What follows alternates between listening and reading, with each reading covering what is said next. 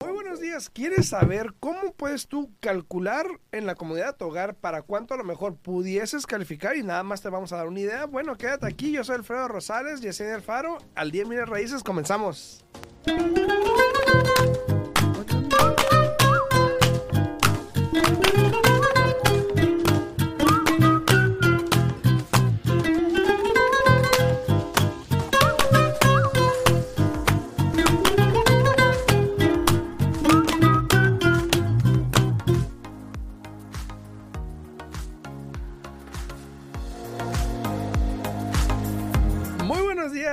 Aquí de regreso, bienvenidos el día de hoy. Son las 8 con eh, 4 de la mañana, muy buenos días. Saludos a todos ahí, saludos a Julia hasta Miami, espero que todos me estén escuchando bien el día de hoy y me estén viendo bien, porque yo lo veo muy bien. Entonces espero que me estén viendo bien. Saludos a todos, muy buenos días, espero que la estén pasando bien. A todas las personas que estén ahí en redes sociales, muchísimas gracias a través de YouTube en, y Facebook, en Al Día, en Bienes Raíces. Muy buenos días también acá las personas de TikTok. Saluditos ahí a todos ustedes. Si tienen alguna pregunta, pueden hablar aquí a cabina al 702 437 6777 702 437 6777. Aquí estamos totalmente en vivo el día de hoy. Muy buenos días, Yesenia. Buenos días, buenos días. ¿Cómo estás? ¿Cómo estás? Bien, cansado. Cansado, sí. se te ve. Cansado. Y con Muy frío. buenos días, mi amor. Llegó la reina. Ah, no, se llegó la reina de Yesenia. Saludos a la reina de Y Yesenia. con frío, ¿verdad? Buenos días, saludos. Ah, muchas gracias, Joa. Muchas gracias. Te mando muchos abrazos, muchos besos. Muchísimas gracias. Eh, a todos los que están acá en TikTok, muchas gracias por estar ahí. No olviden, por favor, este, si tienen alguna pregunta, vamos a estar contestando preguntas a través de YouTube en el día en Bienes Raíces. De hecho, me faltan creo que como 20, 20 y tantos seguidores en YouTube para llegar a los 700. Ojalá lleguemos hoy. Ojalá que todas las personas que no se hayan suscrito a mi canal de YouTube o al canal de YouTube de este, de este podcast, que es Al Día en Bienes Raíces Podcast, ahí estamos también en vivo. Por favor, vayan al canal y se suscriben si no se han suscrito al canal de YouTube. ¿Ok? A ver. Siempre uno tiene la pregunta, y saludos ahí en YouTube a Ir Rodríguez, que sí comentó, dice Alfredo Yesenia, me gusta escucharlos y seguir aprendiendo, que ustedes muy buenos días, ustedes muy buenos días ahí en YouTube. Buenos días a ti, Iris, saludos a ti, muchas gracias ahí en YouTube. Eh, también hay a Mocha que ya llegó, mi amor, muy buenos días. Gigi, saludos Gigi, muy buenos días, mi amor, saludos para ti. Este, a Yesenia también, saludos Yesenia por el comentario. el número de cabina 702-437-6777. Saludos a todas ahí en, en, en TikTok también. A ver, hay gente, lo voy a decir de la mejor manera, Pedro. Estoy pensando, hay gente que no quiere, porque a veces me hablan clientes, tú sabes, el, el primer, el, el primer contacto la mayoría de las veces es un agente de bienes raíces. Siempre. ¿ok? Y hay gente que no quiere, le voy a decir perder el tiempo, yo creo. Pero no quiere perder el tiempo en ir con un prestamista, no quiere perder, o no quieren dedicarla, mira, no quieren dedicarle el tiempo necesario para averiguar bien si pudieses calificar o no para una propiedad. ¿Ok? Muy bien dicho. Si no dije, si, que lo corregí, ¿ok? Sí. Entonces, hay veces que gente me habla a mí porque soy el, el primero que ven ahí, ¿no? O lo que sea. Y me hablan y me dicen, ¿para cuánto puedo calificar? Gano tanto. A ver, espérate, pues, o sea, no, no, no, son, no son enchiladas. No, y primero Te que puedo nada. hacer enchiladas más fácil que decirte para cuánto Sí, puedes calificar. No, y primero que nada, pues tú eres el agente de bienes raíces, no Aparte, eres, no eres ¿no? el Aparte. prestamista. Eh, y desafortunadamente hay muchos agentes de bienes y raíces queriendo jugar el rol de ser prestamista. Exacto. Porque se ponen, se ponen a hacer números con el cliente, se ponen a decirle esto, se ponen a decir lo otro, que eso está incorrecto. Y la gente se molesta. Sí, Todavía no le sabes que no te puedo decir la verdad y se molestan. Pero dame Sí. un promedio, pero dame. Y le das un número y, ay, no es muy caro. Pero es que ese no es. exacto, exacto. No, y es lo mismo con, hay prestamistas.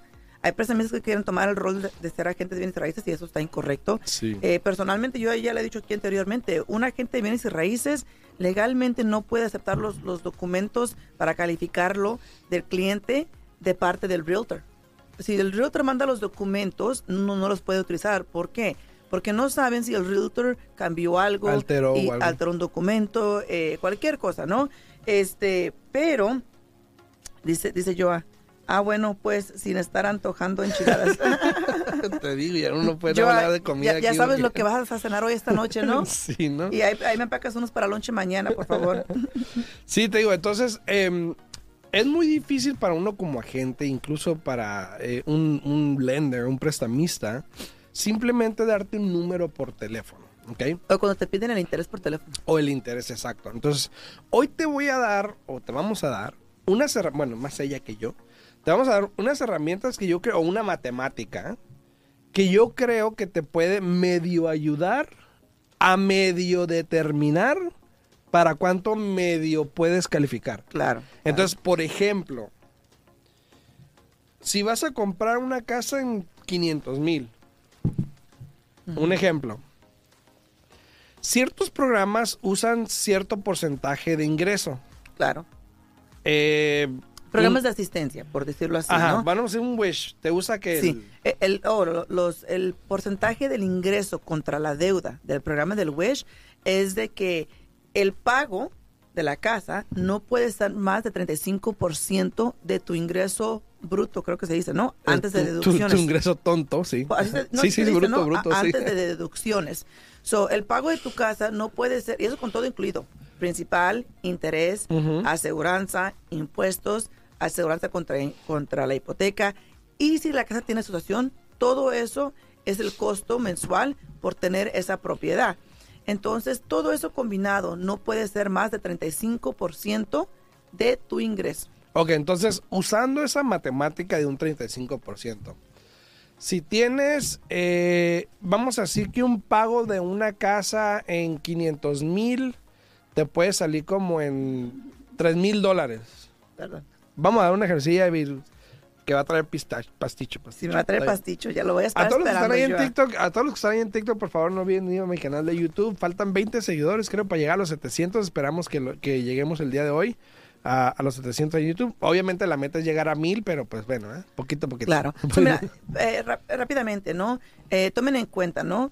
Si es 35% de mil dólares, estamos hablando de 350, ¿no? Ajá. Entonces, saquen la matemática. A lo más si fácil. ustedes ganan, si ustedes ganan dos mil dólares al mes, su pago no puede ser más de 750. A mí, perdón, 360, 700 dólares. Entonces, tomen eso en cuenta, porque muchas personas tienen razón. Y eso Alfredo. sin hablar de deudas, ¿no? No, eh, estamos hablando nomás del, del pago de Lo la bruto, casa. ya, No, bruto. pero el pago de la casa. Ah, ya, ya, simplemente. ok, ok. El porcentaje de la deuda para el pago contra la deuda. Saludos, la deuda, Pablo, ¿no? Pablo Gama, saludos ahí en Ahora, YouTube. si estamos hablando, incluir todas tus deudas mensuales, el pago de la nueva casa que vas a comprar, por ejemplo, el programa del Wish, eh, no, y también en la culinaria es igual, no te puedes pasar de 45%. Ok. So, ¿qué te quiere decir eso? De nuevo, yo siempre digo al cliente, bueno, si te quieres calcular algo así más o menos, en realidad todas tus deudas, en el peor de los casos, y para un préstamo regular también, todas tus deudas, incluyendo el pago de la casa, nunca puede ser más del 50% de tu ingreso. Ok. Y eso es todo en junto. So, si ganas dos mil dólares, con el pago de casa y todo, el pago del carro, todo no puede ser más de mil dólares al mes. Wow. Entonces, tendrías, ¿cuánto tendrías que ganar? Imagínate el mes. Bastante, ¿no? Porque si tú vas a comprar una, vamos a suponer que el pago de la casa te va a quedar en dos mil dólares. Un ejemplo, ¿no? El pago te va a quedar en unos dos mil dólares. Y tiene que ser Y- el 35%. Exacto. O sea, hace que De- serían de- como 6 mil, 7 mil dólares de al tu, mes. de tu ingreso, como 6.800 más o menos Ajá. de tu ingreso. Ahora, si tienes eh, entre pago de carro, entre tarjetitas de crédito y esto y lo otro, Súmale. ¿no? Ya subiendo que tienes 3 mil dólares ya de deuda y el pago de la casa, ¿no? Eso quiere decir que todo en conjunto, Ajá. tú mínimo, mínimo tienes que ganar, si hablamos del 50%, mínimo tienes que tener un ingreso de 6 Como 6 mil. ¿no? Mínimo. Pero si, si estás aplicando por un programa de asistencia y estás en, el- en lo que requieren de 35, arriba de 45, tienes que tener un ingreso más o menos como 6.900, 7.000 dólares. Imagínate. ok. Eso, eso y eso es para una- pago de 2.000 de Eso es, para, 2000. Eso es para que se den una idea más o menos. Y digo más o menos porque hay otros factores que también juegan. Pero para que te des una idea menos- más o menos cuánto gano, cuánto puedo yo comprar una casa, cuánto me quedaría un pago. Obviamente lo hay que ver, ok, para cuánto puedes calificar con un pago de dos mil dólares. Hoy en día con el interés y todo eso, ¿no? Pero saludos a todos los que están ahí en redes sociales también. A, a Pablo, Pablo Gama dice muy buenos días. A María Ross también ahí en, en YouTube que dice, este Alfredo, ¿recomiendas comprar puntos para bajar el interés del préstamo? Hemos hablado un poquito de eso en, en los últimos cuantos shows y la mera verdad, este, ¿quién era María Ro- Rosas? María Ross. Mar- o María Ros. Eso, esa respuesta va a ser completamente diferente para todas las, las personas, ¿no? Ajá. Porque tiene usted que hacer la- el cálculo, ¿no? Ok. Porque las personas piensan que al pagar un punto el interés le va a bajar un punto y no es así. Ajá. Pagas un punto y el interés tal vez te baja medio punto, a veces nada más tres octavos, Sí. todo depende de lo que estés haciendo. Entonces, yo que usted le recomiendo agarrar lo que va a ser el costo que usted va a pagar para que le bajen el interés, ¿no? Agarrar lo que usted se va a ahorrar mensualmente en el pago de esa casa por este tener el interés más bajo y dividirlo. Muchas veces me ha tocado que gente dice, no, yo quiero bajarlo, yo quiero comprarlo. Y ya cuando les digo, ok, te vas a ahorrar tanto al mes, eh, sacando el cálculo, como vas a tener que pagar 5 mil dólares extra, eh, más o menos en nueve años te, te, te emparejas, ¿no? Sí. Y se oiga, pero pues yo no voy a tener la casa tanto tiempo. Aparte, Exactamente, le digo, es cuestión de números. Haga las matemáticas, no siempre conviene. Hay clientes que sí les conviene. Sí, sí, sí. Como hay clientes, Hay que hacer la matemática. como hay clientes que al tener buen crédito, comprando con un préstamo convencional, entrando mínimo con un 5% de enganche, les conviene pagar la mortgage insurance eh, upfront. O sea, el seguro sobre la hipoteca, pagarlo de- adelantado. de una. Sí, Ajá, ajá. o sea, cada caso es diferente, es todo cuestión de números. Exacto. Ahora, si me preguntas a mí, el- lo mismo que dijo Yesenia, es cuestión de números, si tiene sentido, cuánto te baja el pago, si vas a pagar, no sé, 3 mil dólares y el pago te baja 5 dólares, la verdad, tiene No sentido, vale la pena. probablemente no, hay que hacer la matemática. Dice Verónica también, buenos días, es verdad que entre más dinero pongas para comprar una casa, tu pago puede ser un poco, más poco. Este, ahorita déjame te contesto eso rapidito. A Erika Ramírez dice, eh, Alfredo llamado al número que anuncias, pero no contestan. Erika, si no te contesto o si no te contesta nadie, créeme que yo todo el día estoy en llamadas, eh, regresando mensajes. Ayer tuve que hacer como 40, 50 llamadas, imagínate, a veces no me alcanza el día. Eh, pero manda un mensaje de texto. Erika. Si no te contesto, manda un mensaje de texto y ese segurísimo, segurísimo te lo contesto. O, o pueden dejar voice, Eh, ¿no? O pueden también dejar un, un correo de voz ahí o, dejar un mensaje, pero Erika, si no te he llamado, y hay gente que a veces tarda un día en llamarle porque te digo, son demasiadas. Claro. Pero si no te contesto, mándame un mensajito y segurísimo te lo contesto, Erika, sin ningún problema, ¿ok? Claro que sí. Este, gracias por el comentario, Erika. Eh, a todas las personas que están acá en TikTok también, váyanse a mi canal de YouTube. Ahí estamos contestando preguntas el día de hoy. Se les agradecerá muchísimo si se suscriben al canal de YouTube también. Creo que faltan como 20 seguidores para los 700. Ojalá lleguemos el día de hoy. Si me hacen el favor, el grandísimo favor de ser mi mamá. Ah, yo no sé por qué pedir el favor así. Pues dime el favor y ya. Este, eh, muchas gracias, de verdad. He aprendido mucho con ustedes. Gracias, María Ros. Muchas Gracias, gracias. gracias, gracias. Y, y de nuevo al, al comentario que dijo aquí este Verónica, Verónica, Aguilar, sí, no canso sí. mirar muy bien. Dice, buenos días, eh, o lo que comentó. que Sí, dice, buenos días. eh, ajá, que si das más enganche, tu pago es más bajo. Ahora, yo te voy a dar una... una y, y quiero que me contestes algo porque dicen las malas lenguas, ¿ok? Dicen las malas lenguas eh, que este... Entre más... Acá alguien dijo que no se escuchaba en TikTok. O sea, pero yo creo que sí porque no me han dicho nada. Entre más enganche das, ¿el interés es más alto? No, el interés es más alto. Porque la deuda es más baja, ¿no? Entonces... El interés es más alto, un, un poquito más alto, cuando entras con un 20% de enganche, porque ahora el banco pierde la protección del mortgage insurance. Ok. Eso es cuando hace que el interés suba un Es, poco. es más riesgoso. es más riesgoso. para el banco. a ver, a ver, a ver. Exacto, porque por ejemplo, si usted entra con un 10% o 15%, obviamente que el pago va a ser más bajo, porque la deuda va a ser más baja. Y recuerden que con el préstamo convencional, el mortgage insurance o, o la aseguranza sobre la hipoteca, ese factor es calculado basado en la- lo- el porcentaje que usted va a financiar contra el precio de la casa y su puntuación de crédito. Entonces, eso es mucho más bajo. Pero lo chistoso, como tú acabas de mencionar, cuando el cliente ya quiere entrar con un 20% de enganche, el banco dice, hey, espérame, ya no voy a tener la protección si el cliente no paga la casa. Sí. Y sí le, le tienden a subir el interés un poco porque es más riesgoso para el banco. Gracias, Josefina. Se escucha muy bien. Muchas gracias, Josefina. A todos los que están ahí en redes sociales, muchas gracias. Dice María Ross. Dice Alfredo, te faltan 19 porque ya me suscribí. Dice, gracias, Ay, María. gracias, gracias, María. Saludos a todos. Entonces, eh, yo había escuchado eso y alguien me había dicho y yo había tenido la oportunidad de preguntarle a alguien, no me acuerdo quién, pero eh, tiene razón, obviamente es un factor el, el EMI y todo esto. Sí. Eh, Pero sí, si entre más dinero pongas en un préstamo, más bajo va a ser tu pago, Claro. técnicamente, ¿no? Porque vas a deber menos, Menos. estás financiando El préstamo una es menos. más baja. Exacto, el préstamo es menos, por lo tanto la deuda es menos. Ahora, el otro día me habló alguien, y no sé si esté por aquí, si estás por aquí, pues ya sabes quién eres. Hashtag, ya sabes quién eres. Em, y me estaba preguntando y pregunten respecto a los programas de IT, ¿no? Por texto. Para que veas, Erika, por texto. Me estaba preguntando. O sea, que no te hablo. Ah, no me habló, me estaba preguntando y preguntando. Y de hecho, no mentiras, por email me estaba preguntando. Y me estaba diciendo de cuál es el programa que tenemos con menos enganche. Y luego le digo, el 5%, ¿no? Uno, por ejemplo. Y me dice, "Oh, y no tiene más bajo, oiga, es, mucho. Y yo, ay, ay, que Dios mío. Obviamente hay otro programa con el 0%, ya le expliqué todo eso. Y dice, pero no tiene otro como el del 5% con menos enganche porque es mucho. Y yo, bueno, pues- ahora yo entiendo que sí puede ser mucho para algunas personas y se entiende. Pero realmente ese programa es lo más bajo que ha habido Es, en, es un excelente programa en mucho porque tiempo. cuando una persona tiene ITIN, yo, yo me he sentado con diferentes representantes de diferentes bancos a preguntar, oye, ¿por qué no sacan esto así, etcétera, no?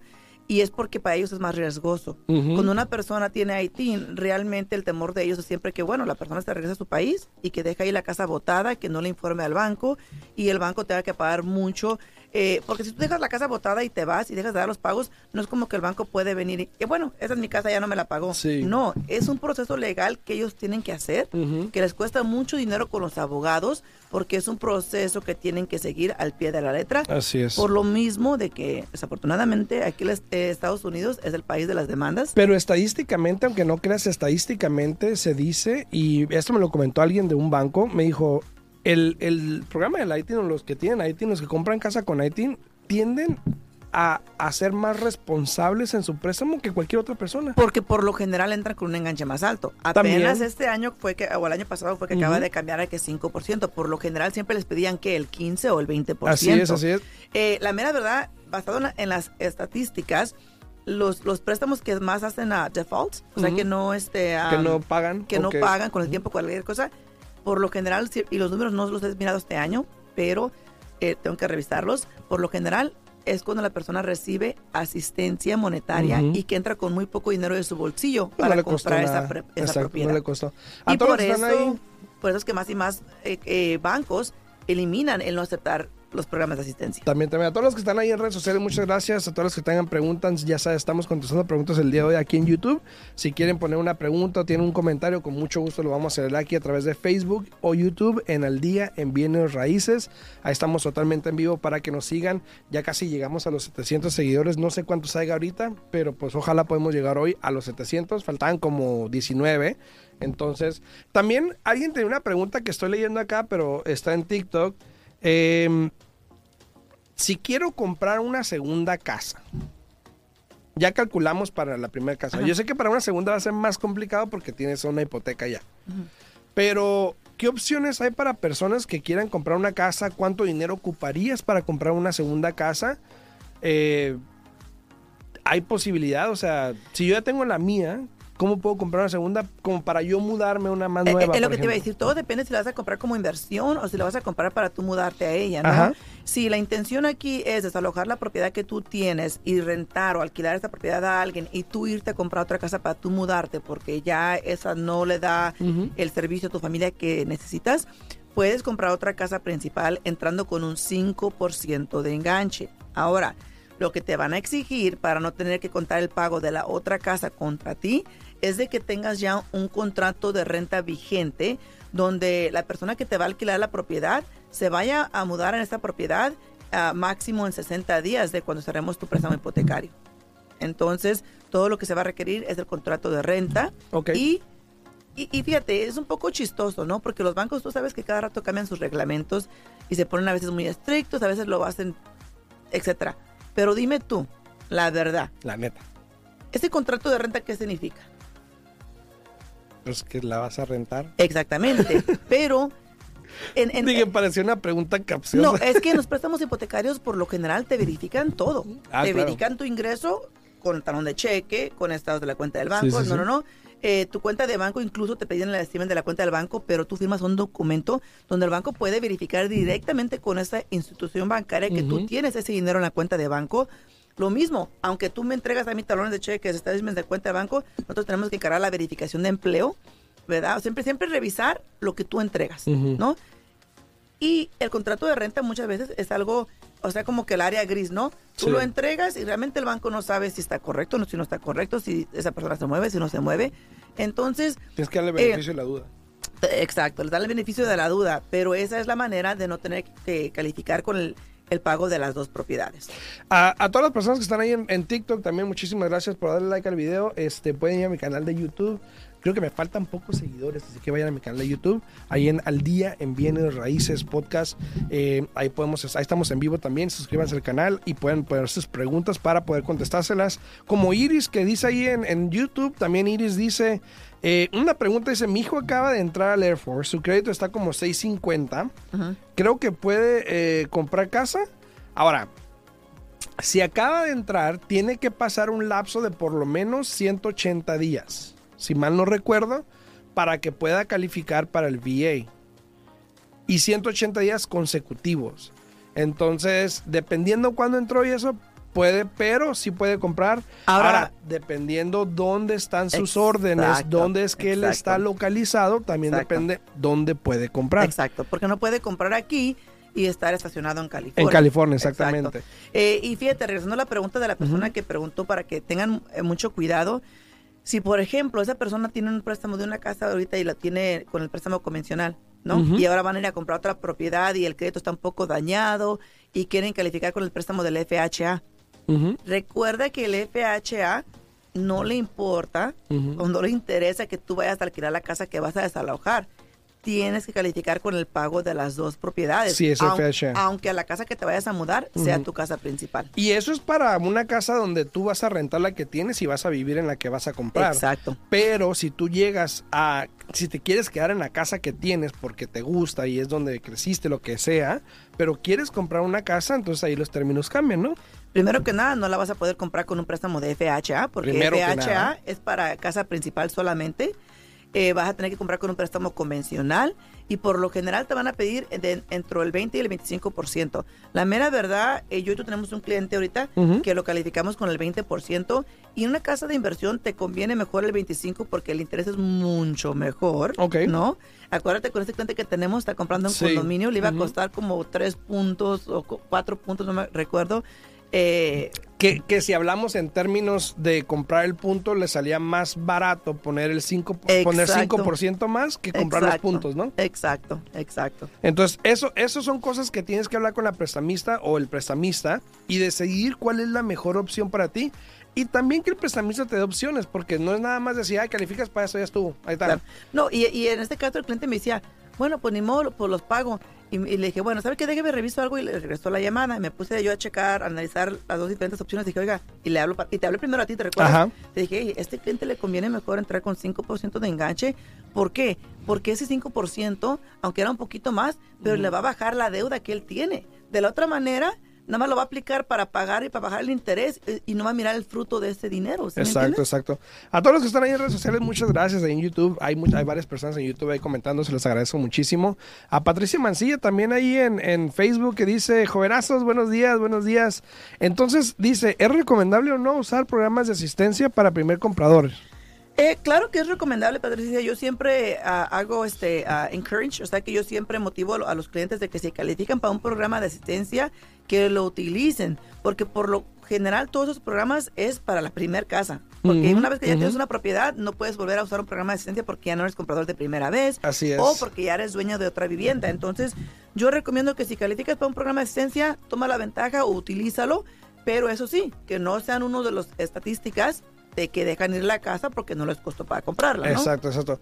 A todos ahí también dice Pablo, mi hijo, mi hija, mi hijo está en la universidad en su primer año. ¿Él puede comprar la casa junto conmigo?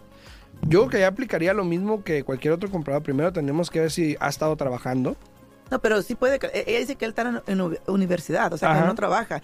Y el que, el que una persona. Eso, es una. Mira, qué bueno que hizo esa pregunta, ¿no? No sé si nos queda mucho tiempo aquí. Nos quedan. Como tres minutos Eh, muchas personas piensan que porque el esposo o la esposa no tiene ingreso, en este caso el hijo no tiene ingreso, que no pueden entrar en el préstamo hipotecario y eso no es cierto. Sí pueden entrar en el préstamo hipotecario y pueden comprar juntos. Ahora, si la casa es para la señora y no para el hijo, yo recomiendo no utilizarlo porque le, quita la oportunidad de que él en un futuro sea comprador de primera vez y que pueda utilizar un programa de asistencia para comprarse su casita. Así es, así es. Entonces hay que, y yo ya hice un video anteriormente, también está en, TikTok, creo que está en Instagram, no me acuerdo, donde habla de eso precisamente.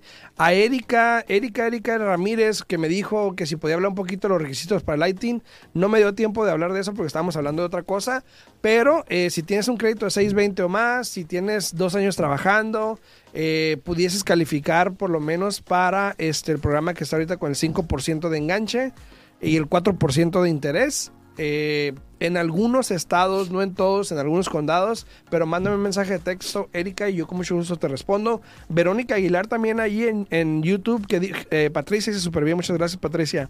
Y Verónica dice, si la persona que de bienes raíces no me está ayudando, puedo consultar otro, aunque ya haya empezado el proceso de compra. Claro. Claro que sí, nada más asegúrese que no tenga un contrato con esa persona, pero por lo general sí, sí puede y se puede comunicar con Alfredo para que lo pueda orientar. Y no muchas personas usan contratos ya bien. ¿eh? Si es en otro estado, igual Alfredo tiene contacto con otras personas en otros estados. Así que si tienen alguna pregunta, por favor no duden en llamarme o mandándome un texto que es más fácil eh, en caso de que no conteste, siempre manden un texto. Yo cuando no me contesta alguien, le mando un texto para que por lo menos le hable y le mande texto. Entonces, mándenme un texto o hablen 702-462-8941. Cualquier pregunta, duda que tengan, con mucho gusto estoy para servirles. O le pueden hablar a Yesenia también. Sí, se pueden comunicar a mi oficina al 702-310-6396.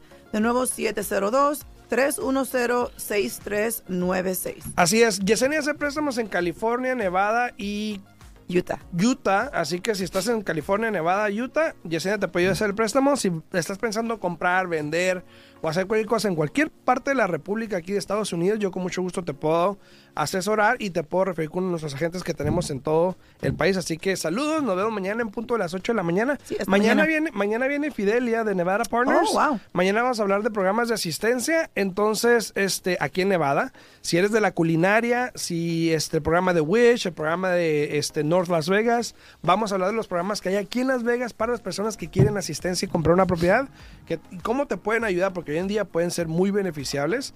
Entonces, sintoniza mañana en punto de las 8 de la mañana a las personas acá en, eh, que están en la 90.9 FM radio o las personas que están en TikTok, por favor no olviden ir a mi canal de YouTube o al canal de YouTube de Al Día en Bienes Raíces Podcast y suscríbanse. Saludos, nos vemos mañana. Saludos, Hasta luego.